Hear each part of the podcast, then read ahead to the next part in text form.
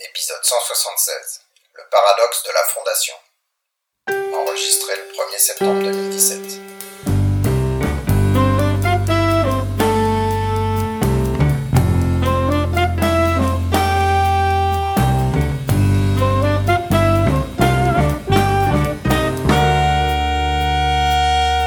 Bonjour et bienvenue au Cascodeur, épisode 167. On est... 176. 176. C'est le retour des vacances, ça y On est, est- il est déjà fatigué, il en peut plus. Ouais, c'est un peu ça. On est le 1er septembre 2017. Donc là, c'est officiel, c'est vraiment plus août. Et puis, c'est les Cascodeurs, un, un épisode news avec Arnaud, Bonjour tout le monde. avec, avec euh, Antonio, Hello everyone. La, la grosse pêche Antonio, Retour et avec euh, Vincent. Salut tout le monde Et là, on est en train de Et faire des Emmanuel tests parce- Bernard. Et oui, Emmanuel Bernard. Forcément. Et donc là, on est en train de faire des tests. On s'est mis en vidéo. Donc là, on se voit quasi tous. Euh, parce que ça marche pas non plus parfaitement. Et l'idée, euh, c'est pas non plus que vous nous voyez en vidéo, même si c'est un, mon test, oui, quoi. Mais l'idée, c'est d'essayer de publier en, en live pour que des gens puissent réagir à ce qu'on dit en live et de, de rendre un peu plus interactif. Alors, on n'est pas à cette étape-là, mais sachez qu'on fait des tests pour arriver à cette étape-là dans, je sais pas, 10, 12 épisodes. enfin bref, on avance doucement. Euh, là, j'étais en train de tester euh, YouTube Live pour les gens qui connaissent, et puis du coup, il faut un truc qui capture la vidéo, qui l'envoie à YouTube Live. Euh, C'est plus compliqué que ce que je pensais. C'est pas juste un petit plugin dans ton navigateur et ça marche. Et puis l'autre nouvelle, c'est que euh, j'ai pris un peu de temps cet été pour officialiser la licence des des épisodes des Cascodeurs. Euh, donc c'est euh, Creative Commons euh, attribution euh, non commercial et non dérivé. Donc vous- si vous copiez, vous dites d'où ça vient, ça vient de nous. Euh, vous n'avez pas le droit de le changer pour pas euh, nous faire dire des choses qu'on n'a pas dit en manipulant les choses, en gros. Euh, et non commercial pour que vous fassiez de l'argent euh, sur le truc, euh, genre euh, des formations ou des machins. Voilà. Ou Ça que vous fassiez est- plus de thunes que nous. C'est surtout ça en fait. Ouais, c'est ça. Euh, et ça veut pas dire qu'on est, euh, on n'a pas envie que vous l'utilisiez dans des conditions euh, commerciales ou, ou en prenant des morceaux, mais juste envoyez-nous un petit email si vous êtes dans, vous avez un besoin comme ça dans cette situation-là, et on vous fera une licence particulière si on considère qu'il y a, il y a pas de souci. Mais en tout cas, par défaut, au moins c'est clair, c'est Creative Commons. Avant, c'était, il y en avait pas, donc c'était euh, que moi, donc euh, c'était pas hyper clair. voilà. Donc, euh, on va se lancer euh, dans les langages. Euh, donc, Java est encore numéro un, il paraît. Mais, ça a pas duré.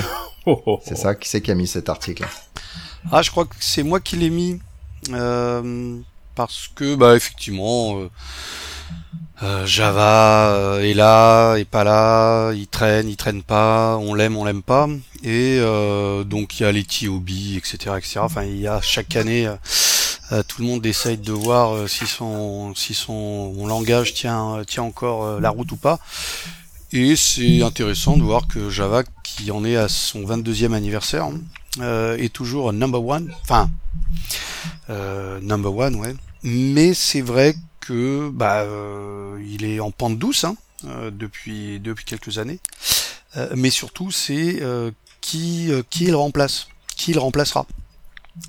Et en fait, on pourrait imaginer les Groovy, les euh, les Scala, euh, mais non, en fait, c'est des petits euh, langages et ils parlent beaucoup de Kotlin qui ont très très peu de parts de marché, mais par contre qui ont fait euh, qui ont fait une arrivée hyper forte et qui grossissent de manière exponentielle en fait. Euh, donc voilà, Java est still number one, oui. Mais euh, il y, y en a d'autres qui prennent des parts. hein. Enfin, ça fait 10 ans. Mais là, ce qui est intéressant, c'est de voir des petits trucs comme euh, comme euh, Kotlin euh, qui arrivent en force. En, alors en tout cas, moi, à titre perso, je sais que j'ai j'ai fait un, un, euh, j'ai fait un peu mumuse avec euh, Kotlin et c'est vrai qu'on se sent un peu à la maison. C'est très euh, Java, hein, hein. Euh, et c'est le Java qu'on aimerait avoir en fait. euh, voilà. Donc euh, le peu de le peu de, de tests que j'ai fait avec Kotlin, c'est un langage qui m'a bien plu. Après, euh, voilà. Après, je verrai bien. D'accord. Et donc la JVM Après, est number one. La JVM reste number one de loin alors. Oh que oui. Bah oui, 12%, pour, 12% Après, ce euh, qu'ils disent. non, parce que dans les dix premiers, Hmm. c'est quand même, euh, Ja- c'est quoi? C. C'est Java, C, C++, C++, C Sharp. C Sharp, Python, Visual Basic, PHP et ensuite JavaScript en 8. Donc tu, C'est ça. Quand tu regardes .NET est plutôt pas mal en cumulé parce que C Sharp plus Visual Basic .NET on est à 6,7%. Euh, non bah ils sont au niveau de C tu vois. Après, ce qui .NET est, et Java effectivement à 12 à 13%, quasi 13%. après, c'est toujours la, JavaScript que à validité. 2%, c'est c'est curieux mais bon. C'est ça. Mais en tout cas, pour revenir à ça, on en a vu beaucoup des langages qui explosaient, qui montaient même dans le top 20 et qui après euh, après repartaient. Donc euh, à voir, mais c'est c'est euh, c'est intéressant. Moi, je trouve que quand même avec euh, avec le Java 8, quoi, les lambda, etc. Il y a eu quand même un moins de de- d'exode. euh, particulier Kotlin, il y a un exode spécifique sur euh, sur Android en fait. Mais Je me c'est- souviens qu'on nous, nous prédisait que notre JS allait aussi euh, exploser en nombre de. Ouais, mais ça c'est pas un langage, c'est une plateforme. Ouais, ouais, d'accord, c'est JavaScript dans ce cas-là. Et en fait, c'est pas le, c'est pas vraiment le cas pour le moment, j'ai l'impression. moi, Kotlin, euh, il n'y a pas que Android. hein, là, il y a Spring 5 euh, qui arrive. Et Spring 5 euh, a clairement dit qu'ils allaient, euh, ils allaient supporter euh, Kotlin euh, out of the box. Donc, euh, lorsque un framework qui nous est plus proche, comme euh, comme Spring, se met à Kotlin, bon, il y a, il y a peut-être un message. Ouais. En tout cas, on fera une interview Kotlin, euh, un de ces quatre là, et on, on a ça dans les dans les tuyaux euh, à organiser. Moi, il y a quand même quelque chose qui, qui m'étonne sur le- sur ces statistiques. Ça reste euh, la- quand on voit la chute de, de Java qui depuis janvier serait de, je sais pas, de, enfin de de de, de 8% quelque chose comme ça. Et le C aussi, pareil, qui serait passé, euh, euh, qui aurait perdu quasiment 10% depuis euh, depuis les, les, les- les mêmes stats en, en, en janvier. On voit pas les autres langages euh, croître autant. Donc, euh, je me demande quand même la la véracité de, de ces statistiques-là, parce qu'au final, euh, le code, je veux bien que ça qu'on change, qu'on change de langage, etc. Mais au bout d'un moment, enfin, ça me reste étonnant qu'on on diminue autant. les gens ouais. codent plus, qu'est-ce que Les tu les gens de code, Les gens c'est codent ça plus. bizarre. C'est- ça- ça y est. Voilà, on va passer à un autre langage, c'est Bash, et euh, c'est un, un petit article qui dit, euh, bah voilà comment moi je fais du Bash pour rester euh, serein, et je trouvais ça intéressant parce que vraiment il y a au moins la moitié, enfin la moitié des choses que moi je connaissais pas particulièrement, donc et euh, et puis il y a un petit truc concret pour euh, pour l'utiliser. Euh, à la fin, genre un espèce de template, et donc c'est c'est c'est vraiment vraiment une bonne approche. Alors d'abord, il y a un mode euh, un peu strict qui permet d'éviter des, des petites erreurs. euh, donc là, c'est deux lignes à mettre au début de votre script, qui vous oblige du coup à utiliser des, des approches euh, plus propres. Euh, Qu'est-ce qu'il y a? Il y a euh, un truc pour dire, bah quand ton script il se ferme, même s'il se ferme de manière agressive, un trap pour faire euh, des choses, peut-être effacer les trucs intermédiaires ou les machins. En, en gros, le finalize, quoi, qu'on n'est pas censé utiliser en Java, mais voilà. Euh, pas pour les objets, je veux dire. Euh, un test unitaire, il y a, il y a un framework, il y a SH Unit. Alors Ouais, ça, c'est marrant, Je suis ça. tombé des nues. Et ça teste les méthodes en fait. Ça teste, donc ça teste pas l'entrée dans le script, mais c'est quand vous créez des fonctions, vous allez pouvoir les appeler. Bon, en gros, du coup, faire faire vos tests. Euh, Qu'est-ce qu'il y a d'autre Et un petit outil pour faire du log euh, systématisé. Donc c'est cinq lignes que vous copiez-collez dans votre script. Et puis du coup, vous pouvez appeler info et puis l'information et ça vous le ça vous le log. Donc yet yet another euh, logging framework. Euh, Qu'est-ce qu'il y a d'autre euh, Documenter donc pour les usages un système euh, pour euh, afficher l'usage et, euh, et et répondre aux commandes sans avoir à utiliser getops là pour euh, extraire les, les paramètres. Donc ça c'est un truc euh, potentiellement intéressant aussi. Shell check, je sais pas si tu Voilà, en l'avais. tout cas si moi du coup je l'ai mis en, en favori. Ouais. Non, il est très bien, il est très bien cet article, franchement. Il liste les bonnes pratiques euh, qu'on peut voir sur le net et sur. C'est un bon résumé. Sinon c'est long. rejoint Eclipse, la fondation. Donc ça s'appellera Eclipse Célon. Euh, et l'idée c'est de parce que de temps en temps il y a eu des gens qui nous disaient bah ouais mais il y a est-ce que c'est un langage Red Hat euh, pourquoi Red Hat le fait nanana. Donc là ça rentre dans la fondation Eclipse et du coup une approche euh, une approche plus neutre. Donc ça rejoint quoi? Ça rejoint Xtext Golo.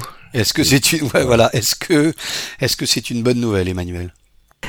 Bah, c'est euh, je pense ouais je pense pas que ce soit une mauvaise nouvelle ouais C'est pas, euh, Java E euh, qui va aller sur Eclipse aussi. Le cimetière des On va en éléphants. parler un petit peu après ça. Ouais, ben du coup, en fait, le truc, c'est quand tu amènes des trucs dans les fondations, t'as toujours ce, cette, cette question. Est-ce que c'est un, un mettage à la poubelle, euh, mais sans le dire, ou est-ce que c'est euh, une ouverture? Donc, on va en, on va en reparler justement, euh, justement pour pour autre chose derrière. Euh, non, moi, je pense que c'est une c'est une bonne nouvelle pour euh, pour Célon. Euh, je- en tout cas, je sais que euh, Gavin est, assez content, a pas mal bossé pour euh, pour le, pousser vers là. Sinon, il y a serveur JRE. Alors, on connaît le la JRE qui a pas les outils qu'on veut en général, surtout quand on fait du back-end. Il y a le JDK qui contient plein de trucs, y compris la Javadoc, les, le debugging, etc. Et en fait, maintenant, visiblement, dans la distribution, il y a un truc qui s'appelle serveur JRE qui est fait pour le back-end et donc qui a JavaC ou les choses qui sont utilisées de temps en temps par les par les runtime, euh, mais qui n'a pas certaines autres choses. Alors, je crois pas qu'il soit allé dans le dans le détail. pas En la- tout pas cas, il y a pas de- Javadoc. Corba, Swing euh, aussi, non Je crois Ouais. qu'il retire les trucs, euh, il retire certaines parties du, de la Jira aussi, non Il me semble. Ouais, peut-être JavaFX. Oui, euh, Java FX, ce genre de truc. euh, il me semble que j'ai lu. C'est intéressant, Voilà. effectivement, d'avoir cette version light. Donc ça veut pas dire que c'est nécessairement votre outil idéal, mais euh, ça, ça peut ça peut potentiellement matcher. Ça veut pas dire que parce qu'on fait du serveur euh, euh, serveur JRE et le truc parfait, peut-être que vous allez encore avoir besoin du JDK, mais en tout cas. euh, Ça Alors, il liste, il liste deux intérêts quand même. Hein. Le premier intérêt, c'est enfin, pour la sécurité. Comme il y a moins de choses, il y a moins de potentiel de problèmes de sécurité et de bugs de sécurité. Et le deuxième avantage qu'il dit, c'est une réduction de la taille de 40% par rapport au JDK. Mémoire. En mémoire ou en taille disque? En taille Taille disque, pardon. En taille disque. Mais Donc là, on est en train de tester la euh, vidéo. Comme on vous, comme on vous avait dit, là, mon CPU il est à 120 sur un corps et du coup, j'entends mon, mon ordinateur faire. Donc, premier point négatif euh, de la vidéo. Ça Eh, explique mais pourquoi je le Java-serveur et euh, Java, euh, Java-client. Euh, je sais pas si c'est encore utilisé là avec Java 8 et Java 9, mais vous vous en souvenez, il y avait euh, cette option. Ouais. On faisait Java-serveur et on avait une JVM en mode serveur. Je sais même plus ce que ça faisait. Euh, non, vous en Ah, c'est souvenez pas beaucoup pour le garbage Ouais, collecting ouais, Pour le, le, démarrer le plus vite, plus vite versus euh, initialiser plus en fait. Ouais. C'était ces, ces trade-offs la précompilation, etc. C'est encore utilisé. hein. Euh, et en parlant de garbage collector, euh, il y a un article. Alors, euh, faut s'accrocher parce qu'il est long, euh, mais il est super bien. Alors, il date de il y a plus d'un an de de Eric Abbott de HubSpot sur les fondamentaux du garbage collector euh, G1. Et alors, je pense que j'avais jamais pas pris le temps de le lire à l'époque où c'était sorti, où je l'avais pas vu. Et là, j'ai pris le temps. C'est vraiment super intéressant. Ça explique euh, les fondamentaux. Ça explique euh, eux leur use case. Alors nous, on fait du reste avec des payloads de euh, 1 méga qui arrivent et qui repartent. Et du coup, quel est l'impact euh, quand on a fait ça versus ça? Euh, sachant que le, le G1, l'idée c'est de faire des petits garbage et surtout jamais, jamais, jamais le garbage global stop the world parce que là c'est la, c'est la panique. Et donc euh, bah, j'ai appris plein de choses. Je vous encourage à le lire. Par contre, ça va vous prendre euh, pas, mal de temps pour le lire. Et puis toujours dans le même domaine sur de, de time mémoire, c'est JDK et plus précisément OpenJDK versus les containers. Alors les containers, quand vous dépassez de la mémoire, en fait, ils vous tuent votre process. Et donc, comme la JVM, on a tendance à utiliser euh, moins X, pour dire euh, 1 giga. Mais ça, c'est la taille de la heap pour nous. Ça veut pas dire que c'est la taille du process euh, vu de l'extérieur, vu de Windows. Et du coup, il y a d'autres options, notamment euh, max max RAM, qui pour le coup considère la taille du process. Et du coup, votre taille de heap, c'est en gros la moitié, quoi, de ce que j'ai compris. Euh, voilà, et plein d'autres choses, du genre bah, détecter proprement le nombre de processeurs versus euh, non pas de la machine entière, mais de ce que votre container Docker vous offre, etc., etc. Petit article intéressant de, de Christine euh, de chez de chez Red Hat. Mais c'est c'est récemment, il y a quelques mois, où justement ils ont rajouté les options au niveau de, du JDK dans la 1, dans la 8 131 ou quelque chose comme ça, où justement ils supportent, euh, alors je crois que c'est encore en expérimental, mais euh, des options pour euh, par défaut détecter la bonne mémoire du container, les CPU, etc. et donc permettre de, gérer les C-groups correctement et de gérer la, mémoire en fonction du container et pas être constamment tué bah, pour pour les explications que tu as données puisque la, la XMX n'est pas que le que la taille du process et donc généralement tu te fais vite tuer dans le container justement, l'article explique c'est un CXX euh, XX quelque chose là mhm. pour euh, pour prendre le patch container. Ouais, c'est ça. En tout cas, euh, prenez la dernière version de JDK 8, voire JDK 9 pour avoir toutes ces options là, parce que c'est des travaux qui ont été faits par l'équipe OpenJDK de Red Hat et de et d'Oracle qui, qui sont relativement récents. Voilà. Sinon, il y a un, un, un, diagramme qui explique le qu'ils appellent le Principal Programming Paradigm, donc les paradigmes principaux de programmation. Euh, J'en ai quasiment reconnu zéro, donc ça m'a un peu étonné, notamment le object orienté, dont on n'a pas l'air de le voir là-dedans. Euh, mais ça explique euh, les euh, programmations fonctionnelles, programmation par continuation, concurrent object oriented programming, etc., etc. Et là-dessus, on apprend par exemple que Excel, donc petit 1 est un langage de programmation derrière et est un non monotonique data flow programming. C'est bien ce que, je me disais. C'est bien ce que je me disais. C'est pas monotone Excel, contrairement à ce qu'on pourrait penser. il y a deux termes, je sais plus c'est quoi l'autre terme, ouais. Mais c'est, touffu comme diagramme, ouais. ouais, alors, mais, ce qui, ce qui m'a étonné, c'est que j'ai quand même euh, de l'expérience. Alors, je suis pas un théoricien, euh, loin de là, mais je connaissais finalement très peu des, du jargon. Et du coup, je me suis dit, tiens, je vis un peu dans une autre planète. Des microservices. Euh, on va passer au légal. Euh, il y a eu une petite euh, petite tempête cet été autour de React.js, RockDB et Apache. Ce qui se passe, et c'est pas c'est pas neuf, hein, c'est que Facebook, les projets sur lesquels ils contribuent ou qu'ils qu'ils proposent, ils utilisent une licence BSD, donc ça c'est hyper open au niveau du copyright, et par contre ils rajoutent une clause de contre-attaque euh, liée au brevet. Du gros, en gros, c'est si tu m'attaques sur un brevet, tu perds, euh, tu perds tes droits et tu perds mes brevets sur la technologie. Euh, et ils avaient utilisé cette licence pour React.js et RockDB. Et puis, je sais pas trop pourquoi, ça, ça s'est vu. Il y a eu un thread sur le côté légal de Apache et Apache a dit bah cette licence on estime qu'elle n'est pas compatible avec les fondamentaux de de la fondation Apache et donc on ne veut pas que des projets Apache aient des dépendances sur cette euh, licence-là. Donc on veut pas que des projets Apache dépendent en gros de RockDB ou de React.js euh, là-dessus.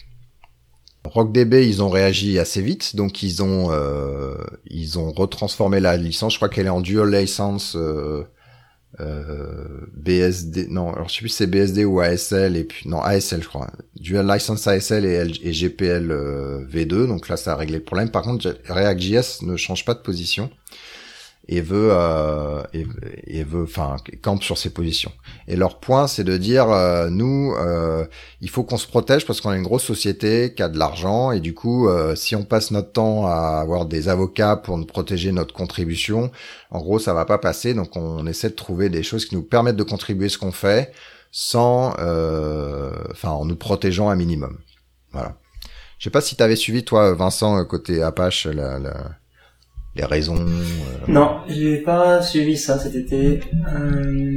Non, non, moi j'avais regardé un peu les parce que je voulais passer XWiki chez Apache à un moment donné, j'avais j'avais les Moi j'avais regardé un peu les compatibilités de licence, notamment sur le GPL et le GPL, mais là-dessus, sur non, je connais pas. D'accord. Après, le, la, la, fameuse, la fameuse règle supplémentaire que Facebook a rajoutée, euh, elle est, elle est asymétrique en fait. C'est ça le problème, c'est qu'elle dit voilà, euh, ce ce droit sur euh, la technologie et sur nos brevets, vous la perdez euh, si vous faites euh, une attaque de brevet contre Facebook ou c'est euh, ou c'est comment on appelle ça les, les sociétés en dessous d'autres sociétés ou les bon bref on va dire Facebook ça sera plus simple contre euh, qui quiconque utilise euh, en gros React.js si vous faites une attaque sur les brevets spécifiques à la technologie et contre euh, c'était quoi l'autre truc against any party relating to the software? Bon, je me rappelle plus. Enfin bref, il y a trois clauses qui euh, décrivent les, les, les, règles par lesquelles vous allez perdre droit à, à React.js. Euh, et en gros, si vous attaquez Facebook, vous, de manière générale, vous allez perdre le droit d'utiliser en gros React.js. Donc ça pose euh, bah, du coup c'est assez violent. Et si moi je suis quelqu'un d'autre donc société lambda j'ai pas ces mêmes euh, ce même avantage. Donc ce côté asymétrique est toujours un côté un peu dérangeant dans les licences euh, dans les licences open source euh, par contre, si Facebook vous attaque au niveau brevet et qu'après vous contre-attaquez au niveau brevet, la, règle n'est pas n'est pas lancée. Donc on sent bien qu'ils ont essayé de voulu, ils ont voulu faire quelque chose de bien, euh, on sent bien qu'ils ont voulu dire non, on veut pas euh, mettre Facebook en tant que roi de l'univers au niveau React.js, mais par contre, ils se protègent de manière asymétrique et ça c'est toujours un petit peu un petit peu dérangeant. Bon après, ce qui est dérangeant aussi, c'est que cette cette licence, elle est classée X chez Apache. Et Apache euh, vous dit aucun projet ne peut être hébergé sur, sur, sur Apache si il utilise une licence classée X. Donc euh, ça veut dire que si vous avez une dépendance qui a une licence si, voilà, euh, ça veut dire que si vous avez un projet et vous voulez le mettre sur Apache et que pas de bol, euh, vous utilisez quatre lignes de React, bah vous pouvez pas. Donc il y a, il y en a justement un sur ouais, il y en a un sur euh, je sais pas quoi la data visualisation là qui vient de je sais pas qui qu'ils avaient mis en Apache en incubation et du coup là gros problème parce qu'ils ont tout écrit en React. Ouais. Donc pour l'instant, il y a blocage euh, et Facebook a réfléchi tout l'été. Pour l'instant, ils restent sur leur position au niveau React.js. Il y a un blog hein, qui explique leurs raisons. Mais c'est vrai que quand quand on lit le blog, enfin moi je me souviens encore hein, de cette conférence de Richard Stallman. Et euh, Monsieur Stallman avait vachement parlé des patentoires donc euh, ces boîtes qui passent leur vie, euh, enfin des boîtes qui sont faites, euh, qui sont créées hein, pour pour attaquer d'autres boîtes et vous violer le brevet du machin, du bidule. Donc j'imagine qu'une société comme Facebook, Google, Amazon ou autre, hein, ça, ça doit être un maximum de ressources et de pognon utilisés pour ces patentoires. Donc c'est vrai que quand on lit le blog de Facebook bah les mecs ouais ils sont plutôt sympas. Ils vous expliquent par A plus B qu'ils peuvent pas euh, ils peuvent pas faire autrement. Mais bon à la fin ils disent euh, clairement on ne changera pas. Et puis Apache dit bah c'est pas possible. Après ça dépend des groupes hein, parce que du coup le RockDB euh, qui en l'occurrence était un dérivé de LevelDB donc il y avait aussi enfin ça vient pas que de Facebook à l'origine mais ils ont dit ok pas de problème on change. Donc il y a aussi une attitude différente en fonction des groupes mais moi, je, je comprends leur attitude, mais effectivement, du coup, ça, ça crée un, un petit problème. Voilà, on va passer au middleware. Et là, Antonio, tu vas nous expliquer, parce que là, c'est la révolution. Qu'est-ce qui se passe, Antonio bah, Il dans ne Java, se passe euh absolument rien. Ça fait des années qu'il ne, qu'il ne se passe absolument rien. Euh, bah, vous avez suivi, hein, Java E6, c'était du full Sun. Java E7, c'était durant le rachat, c'était un peu poussif, un peu long. Euh, 4 ans, je crois, pour passer de Java E6 à Java E7. Euh, donc Java E7, c'était encore un truc où, bon, technologiquement, il y avait deux, deux trois trucs assez sympas. Euh, là, Java E8, euh, silence radio. Donc euh, pour la petite histoire, hein, moi je fais partie officiellement de l'expert groupe Java E8, comme je l'ai fait pour Java E6, 7 et 8. Euh, j'avais fait euh, à l'époque, lorsque j'étais encore pote avec euh, les Java E Guardians, j'avais refouillé dans la mémoire Gmail et j'avais reçu sur la mailing list Java E8. En un an, j'ai reçu autant de mails qu'en une journée pour Java E6. C'est-à-dire que la mailing list de Java E8, l'expert groupe Java E8, il ne sait rien Mais quand je dis rien, c'est rien néant total. Donc euh, on voit bien qu'il y a un gros gros souci. Euh, le souci, bah, c'est que Oracle a perdu le procès contre Google, il s'entête mais c'est mort, il perd des parts de marché avec le langage Java, tout le monde va sur le cloud sauf eux, enfin bref, Oracle, ça fait quelques années qu'il voit que euh, bah, Java E va pas vraiment leur rapporter euh, plus d'argent. Ils perdent des clients, surtout avec leur superbe middleware euh, WebLogic. Donc voilà, enfin Java E c'est mort du, euh, du, du point de vue Oracle. Hein. Ils se sont battus pour garder le JCP à cause du procès Google Oracle. Donc voilà, ils ont plus intérêt à garder euh, le JCP, enfin ils ont moins euh, d'intérêt et forcément euh, Java E, si vous n'avez pas le JCP derrière, Java E sert à rien.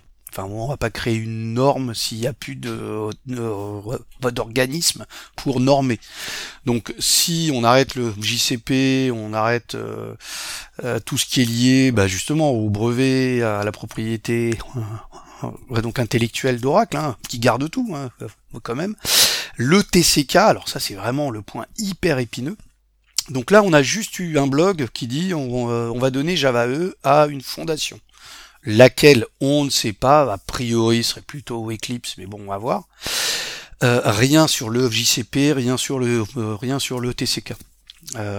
donc là, il y a encore un flou il y, aura, un blog d'ici quelques mois ou à la fin de l'année qui dira eh ben écoutez on donne Java E à la, à la fondation Tartampion.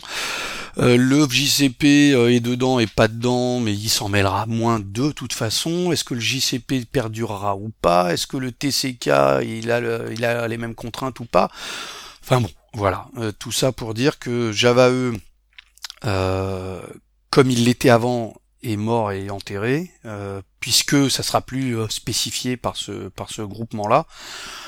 Et comme disait Emmanuel tout à l'heure euh, à propos de Célon, bah Java EE e ira ou chez un Apache ou chez un Eclipse, et puis on verra. Mais voilà, ça ça deviendra un, groupement de framework comme tant d'autres qui marchera ou qui marchera pas selon si la communauté euh, investi du temps et de l'argent. Donc bon. Alors juste euh, pour, euh, enfin, je sais plus où je l'avais lu, mais en tout cas j'ai vu euh, David confirmer ça. donc, le, le, ce qui est sûr, c'est que l'implémentation de référence et le TCK irait, enfin, serait open sourcé et du coup irait à une fondation. Il n'y a pas exactement, enfin, il n'y a pas de réponse sur quid des specs. Est-ce qu'on garde le JCP en tant que exécuteur, enfin, enfin, implémenteur des specs avec un des spec leads et des machins, ou est-ce que c'est plutôt la fondation avec une approche euh, peut-être un peu plus flexible et un peu plus euh, interactive, euh, itérative là-dessus? Et du coup, effectivement, ça, alors je pense qu'ils ont juste pas les réponses. Donc ça pose plein de problèmes, enfin en tout cas à voir quoi, c'est surtout ça. et je pense qu'ils vont travailler ensemble. Je euh, de ce que je sais moi, c'est que ça a été poussé par d'autres pour qu'Oracle fasse quelque chose. Euh, et euh, dans l'absolu, ça, ça, va dans la bonne direction. Moi, ma, ma, ma, enfin, ma crainte, c'est de dire, bah, qu'est-ce que ça veut dire? Déjà, est-ce qu'il va y avoir des gens intéressés euh, pour pour contribuer? Parce que, enfin, tout le monde a l'air de dire, faut que ça avance, mais c'est vraiment un investissement de temps important. Et puis, euh, et puis justement, bah, quelles seront les règles? Est-ce qu'on est-ce qu'on se dit bon bah on accepte de plus être backward compatible? Est-ce que on garde les approches? Voilà, il va y avoir plein de re-questionnements sur euh, sur ce qu'est Java euh, EE aujourd'hui quoi.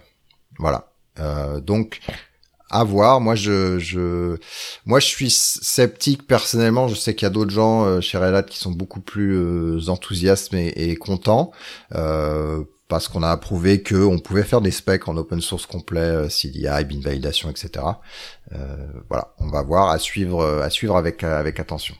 Mais sur, mais sur la partie TCK, etc., ça reste une bonne nouvelle, parce que c'est quand même ce que la communauté cherchait depuis longtemps, c'était que ça soit ouvert, au lieu d'être le truc fermé, qui est dispo, enfin, qu'en payant, etc. Enfin, ça reste quand même... Bah, surtout que si en plus on peut améliorer le code, ça serait pas mal, parce que c'est un peu chiant. Hein. C'est carrément chiant à faire tourner. ok. Mais c'est portable vu que c'est créé en Java, en Swing. Peut-être en AWT d'ailleurs. ok.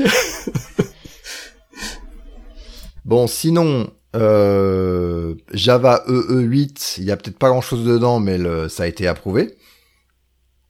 Youpi Et puis, voilà. Youhou. Et Binvalidation 2, donc qui fait partie de ce, ce train-là de Java E8 aussi a été approuvé. Donc il y a quand même des choses. Hein. Il y a CDI 2, Binvalidation 2, des trucs autour de Jacques CRS si je me souviens bien. Enfin, il y a un certain nombre de petits trucs. Voilà, qui- 2.1, je crois, J, euh, JPA 2.2, alors là c'est de la rigolade en barre, il y a, Euh, il y a strictement rien, et puis il y a quand même Servlet 4. Il y a quoi dans Servlet 4 HTTP2 ou des trucs comme ça, non? C'est quoi dans Servlet 4 Oui, HTTP2, en fait, essentiellement.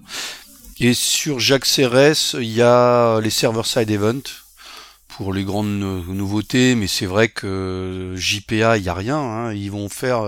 euh, le seul truc, c'est que euh, ils vont... euh, on- on- alors, il y a le mapping de, des nouvelles dates euh, Java. Cool. Bah, ça date quand même de Java 8. Donc ça a quelques années. Et puis, euh, ils ont revu euh, l'API de query pour avoir euh, des streams. Bon, euh, voilà, c'est à peu près tout. euh, pour à tel point que JPA 2.2 n'a pas un- une nouvelle, une nouvelle, une nouvelle version de spécification. C'est toujours l'aspect 2.1 avec une maintenance release. Donc c'est très très faible. Enfin bon, voilà, Java E8 c'est un non-événement. Euh, ouais, je voudrais rajouter qu'effectivement sur sur JPA, c'était vraiment une blague euh, puisque il y a un minimum qui a été fait dans son coin. Euh, nous, on a été, enfin, non consulté après les faits et voilà. il- il- du coup, il n'y avait pas du tout d'interaction. C'était pas une communauté, c'était un truc qui a été fait à la va-vite par euh, un petit groupe euh, chez Oracle et voilà, c'était comme ça quoi. Heureusement, il n'y a pas grand-chose. Bon, sinon, en... je sais pas si c'est une bonne nouvelle ou pas, mais Bootstrap passe en version 4 et en bêta, c'est-à-dire qu'ils arrêtent de péter les trucs, c'est ça? Youpi Ah, ils Toi, arrêtent, t'as bien changé, ils arrêtent quand même, hein. momentanément. Ce qui Oui, pète à chaque fois. Jusqu'à la version 5, hein, dans 6 mois, c'est ça? Ouais, c'est ça. C'est un peu galère, ça. En tout cas, là, on est passé de l'alpha, euh, de la dernière alpha à la nouvelle bêta, et ça va. euh, On n'a pas trop, trop, on n'a pas trop, trop eu de casse, mais c'est vrai que c'était long là, le passage, euh, le passage en, en bêta. D'accord. Et la finale, c'est pour Ah. quand Vous savez? Non, je sais pas si, euh, si Moi, ça a déjà pas. été... euh, Moi, je fais pas de, je fais pas de web. c'est Non, ça. nous, on est encore C'est- sur du c'est- 3, C'est mais, Antonio, euh, notre expert web, maintenant. Oh bah attention hein. non, nous on est, enfin on utilisait Bootstrap Alpha, on n'a jamais eu de soucis.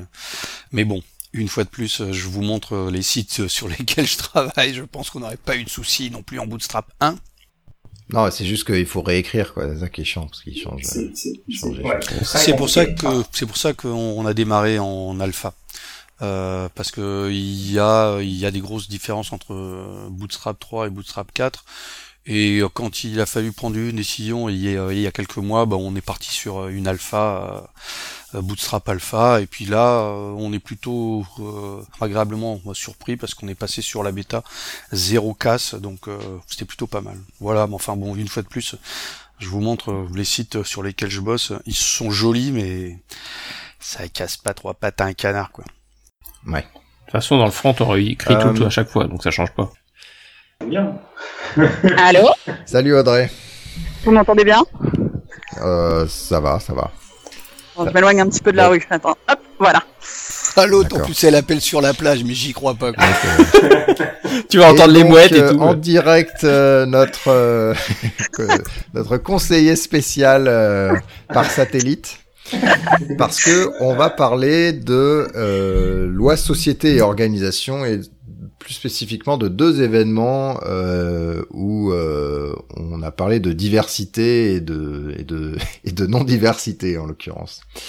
Alors le premier c'est un c'est une euh, c'est une femme qui travaille euh, en France. Bon, elle a fait son blog en... Ah non, il est en français d'ailleurs. Oh, Je crois que c'était en, en anglais. Si, si, il y a une version en anglais, j'ai rajouté la version Ouais, française euh, qu'elle a faite il y a peu de temps. Elle l'a traduit. Merci.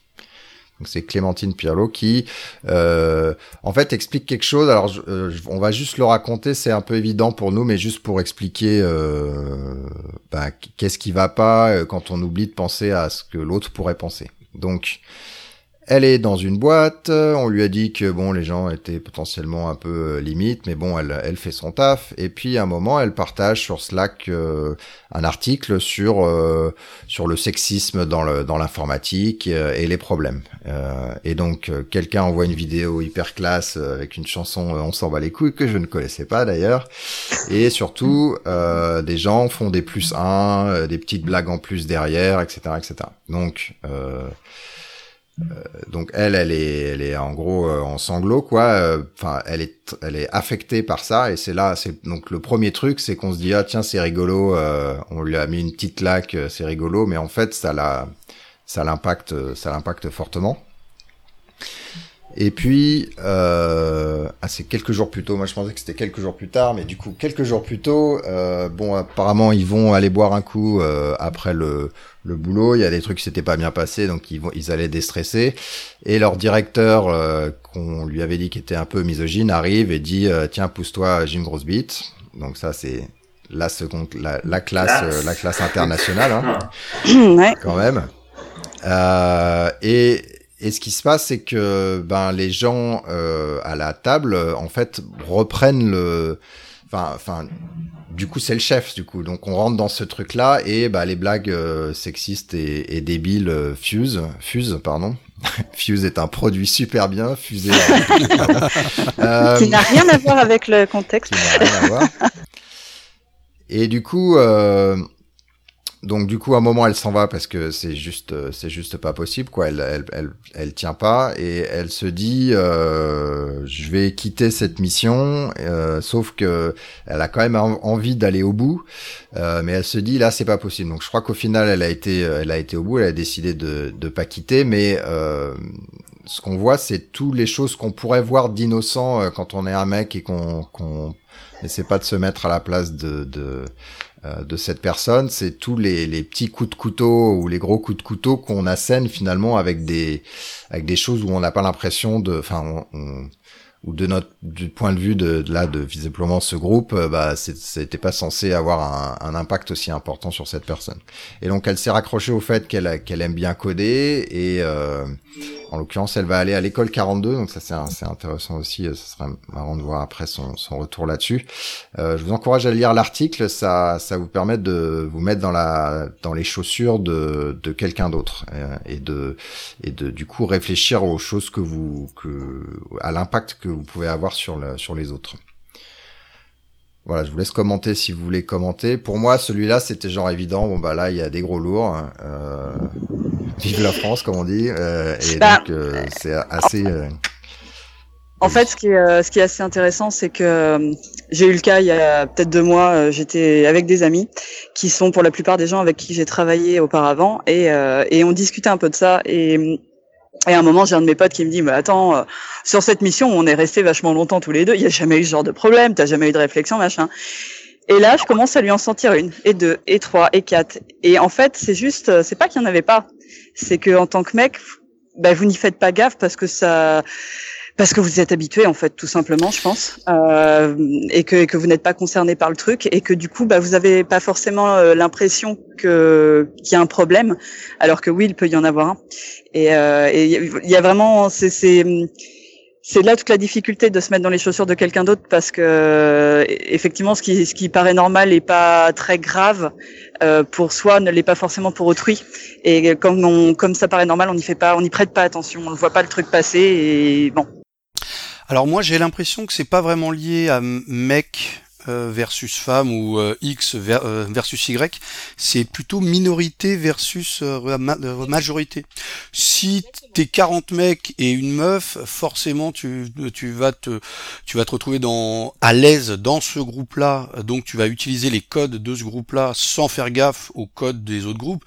Mais 40 blacks avec un blanc, 40 petits avec un grand, enfin je, je pense que c'est plus majorité versus minorité et là on que tu peux transposer à toute euh, différence en fait. C'est c'est tout à fait ça. Mm. Et on en bah, revient. Les nains dans Blanche Neige, ils étaient sympas. Je suis désolé. Non, mais on en revient au fait que notre métier est un métier d'homme. Donc euh, c'est vrai qu'aujourd'hui euh, les femmes sont sont en minorité, donc elles pâtissent de la majorité qui va majoritairement utiliser ces codes sociaux en fait. Et enfin oui, alors il y a, y a, ça, il y a le fait que c'est un problème qui de toute façon est étendu à toute la société. On a plein d'occasions de le remarquer assez régulièrement. Euh, c'est euh, les, la culture occidentale est sexiste, elle n'est pas la seule, mais euh, donc c'est pas relatif à notre métier. Mais c'est vrai que du coup, euh, en fait, ce qui est vraiment dommage, c'est que c'est pas la première fois. Euh, ça m'est arrivé, euh, tu vois, au tout début que j'étais développeur et je, je, rencontrais des filles qui étaient passées par la technique et qui étaient parties, qui étaient chefs de projet maintenant ou autres. Et il y en a une ou deux qui m'ont dit, mais attends, moi j'en avais marre de me battre pour euh, plus entendre de blagues débiles au bureau, quoi. Donc un jour t'arrêtes parce que t'en as marre d'être. parce que concrètement, ce qui se passe, c'est que si tu fais remarquer trop souvent, on finit par te dire que t'es une chieuse et puis basta. Et bon, bah ça un jour, ça fatigue. Et donc c'est dommage, euh, c'est dommage de, de, de laisser euh, une carrière qui leur plaît, un métier qui leur plaît, euh, même si je conçois hein, que par moment ça fatigue. Donc euh, bon. Ouais. Alors juste, je vais, je vais juste intégrer du coup parce qu'on a un petit peu bougé les l'enchaînement là pour pour accueillir notre envoyé spécial de la plage. Euh, L'autre truc, c'est il y a le CEFIS qui est une, euh, alors C E F C Y S, qui est une euh, une association euh, pour la promotion, enfin pour le encourager les femmes à faire de la cybersécurité, en fait, les femmes dans mmh. l'univers de la cybersécurité. Il y a un, épisode de No Limit Sécu là-dessus qui, est, qui est assez intéressant. Donc la, la présidente, elle a, elle a, pas mal le peps. Et puis euh, elles essaient de trouver un, un, un, angle pour euh, pour améliorer les choses. Donc elles font ça, mais elles font surtout euh, beaucoup de promotion de la cybersécurité de manière générale et euh, y compris auprès du grand public alors que ben la plupart des confs de cybersécurité c'est pour les experts et donc là elles essaient de s'ouvrir et d'aller euh, convaincre Madame Michu, convaincre les gens euh, au, au, lycée, au collège, de se dire bah pourquoi j'ai une amende, pourquoi je me suis fait choper par Adopi, c'est quoi les trucs, voilà. Euh, donc je trouvais ça intéressant. Donc c'est une petite parenthèse euh, euh de, de ben si peut-être si vous avez ces problèmes-là, peut-être d'aller voir euh, ces gens-là. Il y a, il y a j'imagine d'autres. Enfin il y a il y a les duchesses, etc. pour essayer de. Et, et ça rejoint. il y a des solutions, mais. Non, mais tu sais, ça, ça rejoint le. C'était un article InfoQ euh, qui embarquait une vidéo d'un euh, d'une d'une développeuse franco-américaine. Tu sais, le c'était. Euh, je me suis euh, rasé oui. la tête euh, pour être euh, entendu en tant que développeur. Ouais. On en avait parlé il y a quelques épisodes de ça et c'était tout à fait ce qu'elle disait parce que elle disait mais si vous voulez inclure de la diversité, ben en fait il faut d'abord demander aux gens qui sont dans ces minorités et elle précisait bien que c'était pas que les femmes pour comprendre quels sont les problèmes et comment on y remédie vraiment. Pas essayer de le faire seul en fait, essayer de le faire en discutant avec les gens qui sont concernés. Ouais. Voilà. Et euh, quelqu'un a rajouté un, un, article sur elles inventent un cofondateur homme et leur start Oui, euh, c'est moi. Enfin, ouais, mais c'est énorme ça. ça. ça. tombait exactement dans, dans, dans le sujet bah, d'aujourd'hui, mais enfin voilà, c'est ces deux jeunes femmes qui créent une start-up, euh, je sais plus sur quel sujet, mais bon voilà, peu importe, et, et, et à RAM, et RAM, elles arrivent pas à, à, que ça soit à discuter avec les, business angels, etc. et tout ça. Enfin, ça, ça avance pas. Euh, en gros, on, les prend pour des cruches, c'est lamentable. Et, euh, finalement, elles finissent par euh, se créer un, faux associé homme qui, que personne ne voit, qui ne correspond que par email. Et puis, bah, du jour au lendemain, ça change complètement les relations qu'elles ont avec tous les autres interlocuteurs qu'elles ont besoin pour créer leur start-up, euh, bah, changent complètement leur, leur vie parce que euh, elles se sont tout d'un coup, elles ont elles se sont fait un alias mail où elles s'appellent euh, je sais plus quoi, caisse machin, et, et, voilà, ça change tout. C'est voilà, ça, ça confirme ces, ces, ces, ces problématiques et ces, ces a priori euh, qu'il y a, bien sûr, comme comme disait Antonio, c'est ça concerne les femmes parce que minoritaires dans, dans, dans notre domaine, mais pas que. C'est effectivement ces problématiques de, de la des minorités dans, dans tous les domaines. Enfin, c'est. Voilà, et ensuite on va passer à le. le... Enfin, celui-là, c'est pour moi, il, enfin, il était, il était clair et net. Et après, c'est malheureusement le, enfin, le quotidien aujourd'hui. Et en, en, idéalement, cette discussion va aider à ce que ça soit un petit peu moins. Et après, il y a la classe euh, avec un impact un peu plus mondial. C'est euh, un quelqu'un qui est chez Google, qui est senior software engineer, c'est-à-dire euh, finalement relativement bas dans l'échelle. Hein. il n'est pas comme certains articles l'avaient dit euh, top euh, top je sais pas quoi. Et il écrit un mémo où il explique euh, que Google a un problème de de chambre à écho idéologique. Et il dit voilà, bah, Google globalement, euh, c'est une majorité sont de gauche au sens US, et que voilà, là on impose de manière idéologique la diversité avec des des choses, euh, enfin des, des, des programmes qui sont réservés à des minorités, que ça soit femmes, que ça soit euh, minorités euh, de, de, de, race, etc. Enfin pas de race d'ailleurs, excusez-moi, mais bref. Euh, et euh, et après, il dit, ben en fait, il y a des biais naturels et euh, à un moment, et ça serait, enfin, alors il finit en disant, ben ça serait mieux d'amener des chiffres plutôt que d'avoir ces approches idéologiques. Et euh, quand on parle de diversité, il faut aussi avoir la diversité de euh, euh, bah, des gens qui sont qui pensent pas que la diversité soit bien par exemple ou un truc comme ça. Mais c'est pas ça qu'il a dit hein mais euh, et euh, il s'appuie sur donc des faits scientifiques de différence entre hommes et femmes et en gros euh, c'est là où il commence où il dérive euh, sérieusement et il explique bah voilà les femmes elles sont plus empathiques plus dans l'interaction humaine du coup elles ont en gros un moins rationnel etc etc et là ça part en enfin ça part en, en cacahuète mais il amène des des études scientifiques des Et donc il fait ce mémo-là visiblement dans un avion en allant je sais pas où. Euh, il l'envoie sur tout Google, donc qui est une société qui se dit ouverte sur lequel on peut discuter et parler de, de choses. Euh, et là, c'est le drame c'est le drame parce qu'en fait ça ça impacte euh, enfin il y a des ça, ça a beaucoup visiblement impacté alors on n'est pas dans l'intérieur de Google mais visiblement ça a beaucoup impacté euh, les gens de de Google euh, notamment ces fameuses minorités qui ben un peu comme comme, comme l'exemple d'avant où ben ils essaient de se battre pour se faire une place, pour être se sentir reconnus, etc., etc. Et là, en gros, il explique ben non, c'est la différence, elle est naturelle en partie en tout cas. Et, donc, euh, donc il se fait virer.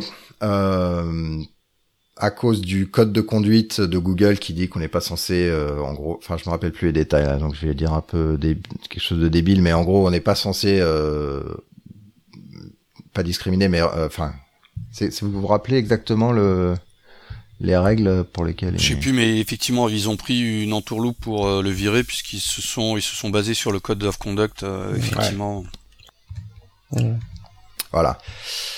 Euh, du coup, moi, en fait, quand je l'ai lu la première fois, euh, je me suis dit, alors bon, au début, j'ai lu les résumés sur les articles, en plus, qui étaient, euh, qui avaient exagéré, enfin pas exagéré ce qu'il a dit, mais qui avaient enlevé pas mal de références et de choses comme ça je me suis dit bah effectivement s'il dit voilà il y a il y a à mon avis euh, enfin que c'est pas 50-50 il y a des il y a des il y a des biais et qu'il faut les, reconnaître et qu'il faut pas avoir une approche idéologique faut avoir une approche un peu plus euh, scientifique ouverte etc et qui se fait buter pour ça, tu dis bon, euh, il y, a, y a quelque chose qui est bizarre. C'est un sujet hypersensible, il est il est hors limite et du coup il est hors limite juste parce qu'on a décidé qu'il était hors limite. Et puis, bon, évidemment, quand tu lis euh, ce, ce, ces réflexions sur sur les différences, euh, donc euh, t'es pas d'accord. Mais après, tu dis, mais Google encourage l'ouverture, le partage des idées pour justement euh, aller de l'avant. Euh, et du coup, c'est open, mais pas trop, du coup. Et, comment est-ce que tu décides si tu as le droit de dire ça, enfin, tu as, le droit de discuter de ce sujet-là ou t'as pas le droit de discuter et comment? Et du coup, on, est, enfin, je pense qu'on vit dans des sociétés, au sens euh, société privé où on, on nous encourage l'ouverture, mais il y a des choses à pas dépasser et on est encore en, vachement en train de, de, de tâtonner euh, euh, là-dessus. Et puis après, du coup, ça m'a fait réfléchir. J'ai lu beaucoup enfin, des articles sur, euh, les réactions là-dessus euh, et j'ai avancé sur, sur tout ça. Alors d'abord, il y a eu pas mal d'échanges. Enfin, les journalistes ont interviewé des scientifiques, évidemment, pour savoir c'est vrai alors ce qu'il dit ou pas. En gros, bah oui, il y a différents, il y a des différences. Hein. On voit bien que les femmes ont tendance à avoir des seins plus grands que les hommes, etc., etc. Euh, mais euh, en pratique, la différence, elle est, euh, elle est vastement mineure par rapport à la disproportion d'hommes et de femmes telle qu'elle existe dans dans notre dans notre environnement, dans notre, enfin dans le dans l'informatique par exemple. Donc c'est pas le, c'est juste pas le problème en l'occurrence. Et le point clé, c'est encore que c'est un c'est un truc qui a fait du mal à, des gens qui euh, qui, qui essaient de, de, de, de, se battre pour pour avancer. Euh, et, et c'est là où c'est là le point le point euh, problématique en gros. Et quelqu'un avait fait un article assez intéressant qui dit moi si je suis ton manager, je suis mal parce que là je peux juste plus te faire travailler avec une équipe où il y a une femme, voire même te mettre dirigeant d'une femme parce que je sais qu'il va y avoir un biais, c'est juste impossible quoi. Et si je te trouve une équipe où il y aura où il y a que des hommes pour éviter là, tu vas les enfin tu vas par effet de, bord, tu vas les, tu vas leur polluer leur carrière et leur, leur opportunité. Donc tu as créé un environnement de travail poisonneux euh, et c'est pour ça qu'on te fait partir quoi. Donc ça c'était une approche intéressante et après il, se raccroche à, à la alors c'est Karl Popper je crois qui dit qui discute du paradoxe de la tolérance. Est-ce que quand on est tolérant, on est censé supporter les gens intolérants? Et en gros euh, bon il y a il y a débat là-dessus parce que c'est comme la philosophie, c'est toujours des débats, mais euh, en gros, la clé, c'est que euh, on tolère parce qu'on n'est pas d'accord, mais on tolère pour pouvoir vivre ensemble. Mais si tu euh, vas contre, enfin, la règle du traité de paix, finalement, à ce moment-là, on a, on on n'a plus à respecter ce fameux traité de paix. Donc si tu, en gros, violes le traité de paix, on peut t'attaquer à l'arme nucléaire. Et donc c'est c'est un petit peu le débat. Quand on est dans des, enfin, la tolérance, elle est là pour travailler, pour être ensemble. Euh, et à un moment, si c'est vraiment irréconciliable, eh ben, euh, eh ben, on se sépare. Quoi. Et enfin, je vais finir là-dessus, mais il y a une symétrie avec euh, le ce qui s'est passé aux États-Unis là, avec la, suprématie blanche et tout ça. C'est des gens qui veulent juste pas vivre ensemble, quoi. Et voilà, j'arrête. euh...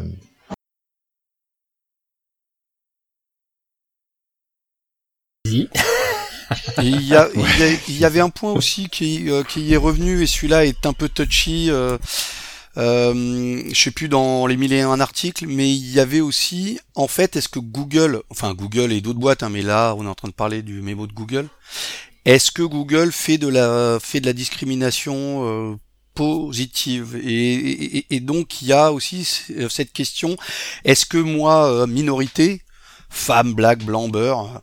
Euh, est-ce que je suis là parce que euh, je dois remplir des quotas ou est-ce que je suis là parce que euh, parce que je suis bon, parce que je suis bonne? Donc il y avait aussi bah, ce, ce souci-là. Bon. Ouais. Mais en fait, c'est une c'est un outil. Alors, moi, je suis pas spécialiste, mais j'imagine qu'on estime que la discrimination positive, c'est un outil nécessaire pour faire changer les choses. Et par contre, il a cet effet euh, négatif, c'est que t'es dedans, mais du coup, tu sais pas si t'es dedans parce que t'as bénéficié de ce booster ou si euh, tu es euh, logiquement dedans. Quoi. Alors, je vous quand on est développeur, c'est l'horreur parce qu'on fait partie de ces métiers où le syndrome de l'imposteur nous pourrit déjà bien la vie à tous, hommes et femmes. Mais quand en plus tu es une femme qui a le syndrome de l'imposteur et, euh, et que tu sauras jamais si tu as été embauchée parce que tu es une femme ou pas, c'est l'enfer. C'est euh, et c'est pour ça que quand il y a des, ça m'arrive d'avoir des copains qui m'envoient un mail ou un, message sur Twitter en me disant ah euh, cherche une développeuse, tu peux m'aider? Et ma première réponse c'est bah déjà dis pas que tu cherches une développeuse parce que ça va pas le faire. Ouais. Voilà. Ah ouais. Alors après, euh, Google... je suis assez anti-discrimination positive. Et je suis une femme, hein, mais euh, mais je pense que c'est la le pire moyen d'arriver à rétablir les choses parce que parce que la discrimination positive peut amener à des situations euh, contre-productives. Euh, je, je, préfère ne pas être embauchée si je ne suis pas compétente pour le poste qu'être embauchée, faire mal le travail et du coup envoyer une mauvaise image de la diversité. Vous voyez? C'est là tu perds sur toutes les sur tous les tableaux. Mais Google, ils ont euh, la minette là qui a répondu euh, ah, flûte. Euh, euh, je crois que Google, ils ont ils ont une responsable de la diversité ou quelque chose comme ça. Enfin, la boîte va quand même assez loin. Bah, ça a démarré quand ils ont commencé à publier leurs leurs chiffres. Alors pas sur la diversité homme-femme, mais plutôt sur la diversité euh, genre black, hispanique, etc. Ou notamment dans le top exécutif, euh, ben, c'était quand même plutôt mal et, et carrément juste blanc. Euh, et, voilà, ils ont ils ont du coup publié ces chiffres-là, ce qu'ils peuvent faire aux États-Unis et pas en France en l'occurrence. et et du coup, je pense qu'ils ont mis quelqu'un à la tête de ça pour pour que les choses bougent. Et du coup, voilà, il y a des programmes. il y a peut-être des programmes qui vont qui vont un peu loin ou pas, j'en sais rien. On n'est pas chez Google, donc c'est difficile de de, de, de, juger de ça, mais euh, Euh, voilà, donc je pense que c'est pour ça que tu as a- vu cette personne. Il y a, il y a quand même deux choses. Bon, alors il m'a manqué un tout petit bout de la conversation. Il y a un moment où j'ai été déconnecté et c'est revenu, mais euh, euh, il y a- il y a deux choses intéressantes à noter parce que euh, la première, c'est que je crois que ce mémo est arrivé euh, après qu'il y ait eu. Alors il y a eu des, des gros désaccords en fait entre Google et un, euh, une partie de l'administration américaine qui lui demandait des chiffres euh, concrets sur la rémunération des femmes pour vérifier qu'il n'y avait pas d'écart de salaire entre hommes et femmes. Et Google a refusé de répondre à un moment, ce qui a créé un, un gros bazar. euh, Ça, ça fait pas mal de bruit. Euh, il voulait pas communiquer de chiffres en disant que c'était trop compliqué, qu'il pouvait pas le faire, etc. Et euh, je crois qu'il y a donc eu après une espèce de- d'enquête interne de menée qui a révélé que ben il y avait des écarts. Donc ce qui est très paradoxal, hein, puisque c'est une entreprise qui à la fois euh, fait un énorme travail sur la diversité et apparemment elle, n'est pas. Il y a diversité mais pas égalité. Euh, donc ça c'est une première chose. Et par contre euh, le truc qui pour finir peut-être sur une note positive par rapport à ça, j'ai lu un super article la semaine dernière euh, qui vient qui a été publié sur le New York Times, je crois, qui s'appelle euh, How to Raise a Feminist Son. Donc comment élever un fils euh, féministe. Et en fait, c'est hyper mal, intéressant parce que mais j'ai trouvé ça génial. Je, je c'était relayé par Trisha G, donc euh, j'ai foncé. Euh, en fait, c'est hyper intéressant parce que l'article débutait en disant que euh, à l'heure actuelle, euh, c'est pas donc ça, revient pour moi sur euh, le contenu du mail du, du fameux euh, ingénieur de chez Google parce qu'ils expliquaient que euh, fondamentalement il n'y a pas tant de différence que ça entre les hommes et les femmes, mais que par contre la manière dont on est élevé depuis des décennies a instauré ces différences. Et, euh, et que aujourd'hui, si on encourage les filles à aller vers des carrières euh, euh, qu'elles auraient considérées comme leur étant fermées jusque-là, de type astronaute, médecin, je ne sais quoi, on n'encourage pas les garçons à écouter suffisamment euh, ce côté sensible qui est en eux et à aller vers des carrières qui sont toujours considérées comme étant féminines. Euh, et donc, euh, donc typiquement tout ce qui est sage-femme, etc. Vous verrez très peu d'hommes sage-femmes et euh, ou d'hommes assistantes sociales ou voilà. Et euh, et ils allaient plus loin en expliquant que ça, en fait, perpétuer ce- ce- ces biais d'éducation euh, pénalise les garçons d'aujourd'hui dans leur vie de tous les jours parce que tout simplement on, évolue vers une société qui est de plus en plus empathique. Donc on demande aux gens d'être de plus en plus empathiques, mais quand, on a élevé les garçons dans l'optique de euh, les garçons ça pleure pas, euh, etc. Et ben ils ont un, un manque de ce côté-là. Et, euh, et de la même façon, si on les a, on les a éduqués euh, euh, dans une optique, alors avec maman qui fait toutes les tâches ménagères et papa qui euh, tond la pelouse et, et c'est tout. Et ben ils vont euh, ils vont avoir un espèce de biais dans leur relation avec les femmes et donc c'est pas leur rendre service non plus. Donc l'ar- l'article est vraiment super. euh, je pense que ça résoudrait pas mal des problèmes en fait. Ouais. Bon, il faut 20 ans, mais Oh oui, un petit peu plus, oui. Parce Ça que ça là, on temps, parle de ouais. notre, là, on parle de notre euh, euh, microcosme urbain éduqué, mais euh, euh, la planète Terre est plus vaste. Mais c'est, il y a aussi le- les pays. hein. La France est différente de la Roumanie. Je, moi, je répète, on est en XWiki, on a la moitié des personnes en Roumanie et on a autant de femmes, voire plus de femmes dans l'informatique en Roumanie euh, chez nous. Et ouais, ouais, c'est les... le western civilisation, hein, Ouais. c'est civi- euh, occidental. ouais. J'avais eu la même expérience avec mes collègues euh, en Tunisie. En fait, il y a beaucoup, beaucoup de, de, de femmes là-bas, pro- enfin proportionnellement à ce que ce que nous on voit en, en France. euh, là-bas, je, j'ai- Énormément là-bas, je- de développeurs. ouais, ouais. Et pareil, il y a en Irlande. Et ça, pour une simple raison, c'est parce que pour des raisons fiscales, il y a euh, toutes les sociétés high-tech ont leur siège là-bas, en Europe. Et euh, il y en a beaucoup qui sont allés démarcher dans les facs en disant on a besoin de développeurs. Et du coup, ils ont rencontré des femmes. Et il y a beaucoup de femmes développeurs euh, du côté de Dublin, par exemple. D'accord. Voilà. Ma coloc irlandaise en Angleterre ne comprenait pas qu'il n'y ait pas de femmes, peu de femmes dans l'IT en France. Hmm. Elle disait, mais attends, à Dublin, il y en a plein. Voilà. En tout cas, je vous encourage à, à creuser, euh, voir au niveau philosophique, parce que tu vois le, le paradoxe de la tolérance euh, sur, euh, ben, est-ce qu'on euh, finalement jusqu'où on va? Là, euh, clairement, on est dans une époque où les gens ils veulent moins vivre ensemble. En fait, il y a, il y a, il y a quand même un problème général. Euh, alors le problème de diversité, il existait euh, avant, hein, mais donc ça c'est c'est une partie. euh, ouais, je vous encourage à aller à aller creuser. Euh, un peu plus le, ce- ces choses-là pour euh, voilà pour je sais pas, pour un peu de mal à fermer le sujet là, mais euh, c'est compliqué. Hein.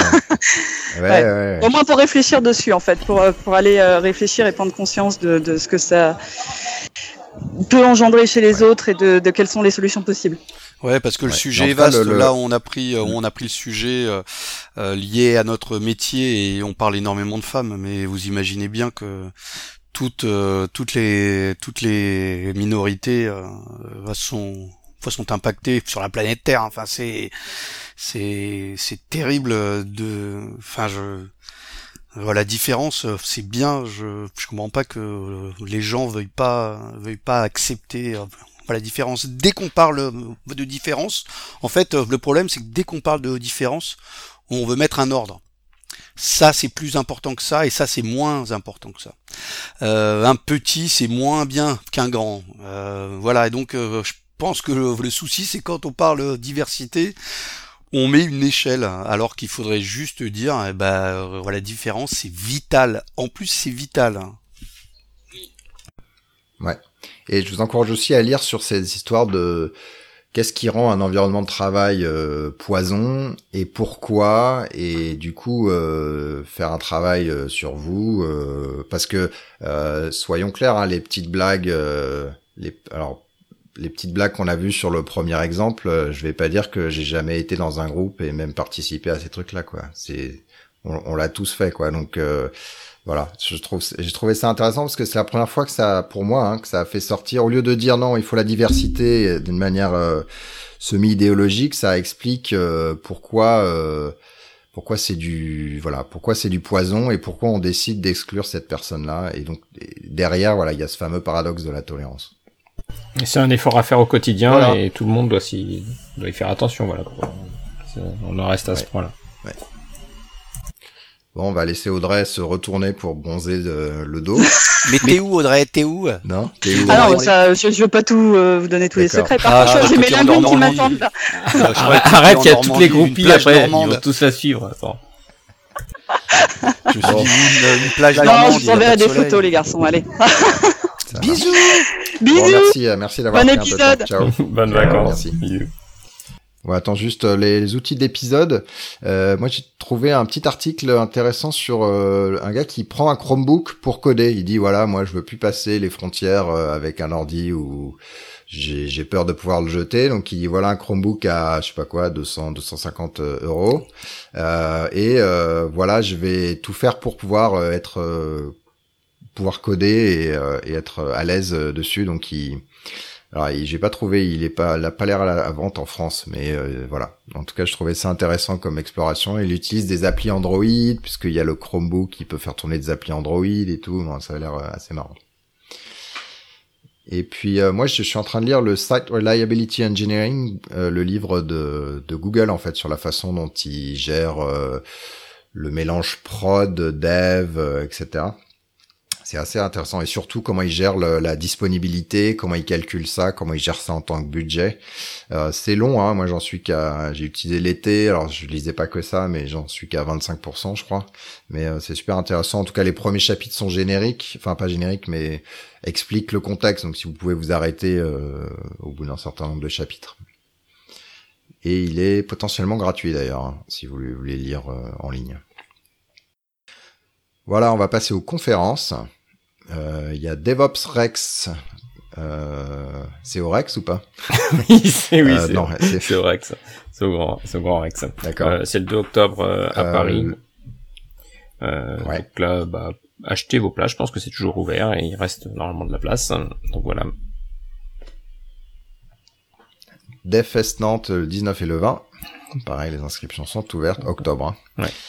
Le 2 et le 3 novembre à Lyon. Devox Belgique du 6 au 10 novembre à Anvers. Euh, les inscriptions sont Euh, fermées. je pense qu'il n'y a plus de place euh, parce que C'est terminé les passer. places. C'est juste pour vous rappeler d'y aller maintenant que vous avez des places. euh, ben, il doit y avoir Devox Maroc du coup, non? Euh, mais oui, c'est vrai, il y a Devox Maroc euh, Flûte euh, en novembre. Je vois qu'on a oublié aussi le BDX.io. Et oui, il y a le BDX.io là, euh, bientôt en octobre à Bordeaux. En fait, il y a plein plein de trucs. Voilà. Euh, Codeur en scène le 23 novembre à Rouen. Euh, le Softcheck, 7 édition à Genève. Euh, le Paris Open Source Summit les 6 et 7 décembre. Et le Snowcamp 2018, là ils viennent d'annoncer qu'il se lançait du 24 au 27 janvier. Euh, il y a notamment la journée Unconférence sur les pistes. Euh, le CFP est ouvert. Et on a oublié le Voilà. Jug Summer Camp euh, qui a lieu à La Rochelle dans 15 jours. Il y était, lui, dans la liste, alors je sais pas pourquoi il a disparu. Qui fait de la discrimination négative euh, sur le Jug Summer Camp, sur la province. Oh, Ah, si, il- si, si, sur la province. Il y a eu C'est un moi. pro- il y a eu un problème de merge, c'est pour ça. C'est ça, c'est XWiki Euh, encore. Ouais, c'est ça, j'attendais, j'attendais celle-là. Ok. Bon, eh bien, c'est un petit épisode. euh, merci de l'avoir écouté. Euh, le prochain épisode, c'est euh, les cascodeurs à Singapour. On est euh, à l'occasion de Vox Day Singapour. On a interviewé les Français qui euh, se sont expatriés et qui euh, sont contents d'être là-bas. Donc, euh, si ça vous titille, euh, vous aurez un retour euh, là-dessus. Sympa. Voilà, à la prochaine. Ciao les À gens. bientôt tout le monde.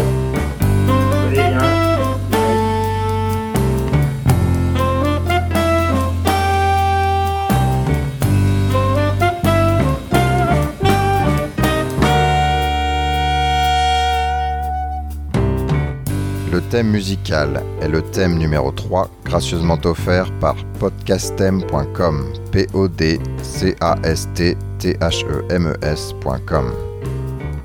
Le logo a été dessiné par Nicolas Martignol, alias le Touilleur Express. www.touilleur-express.fr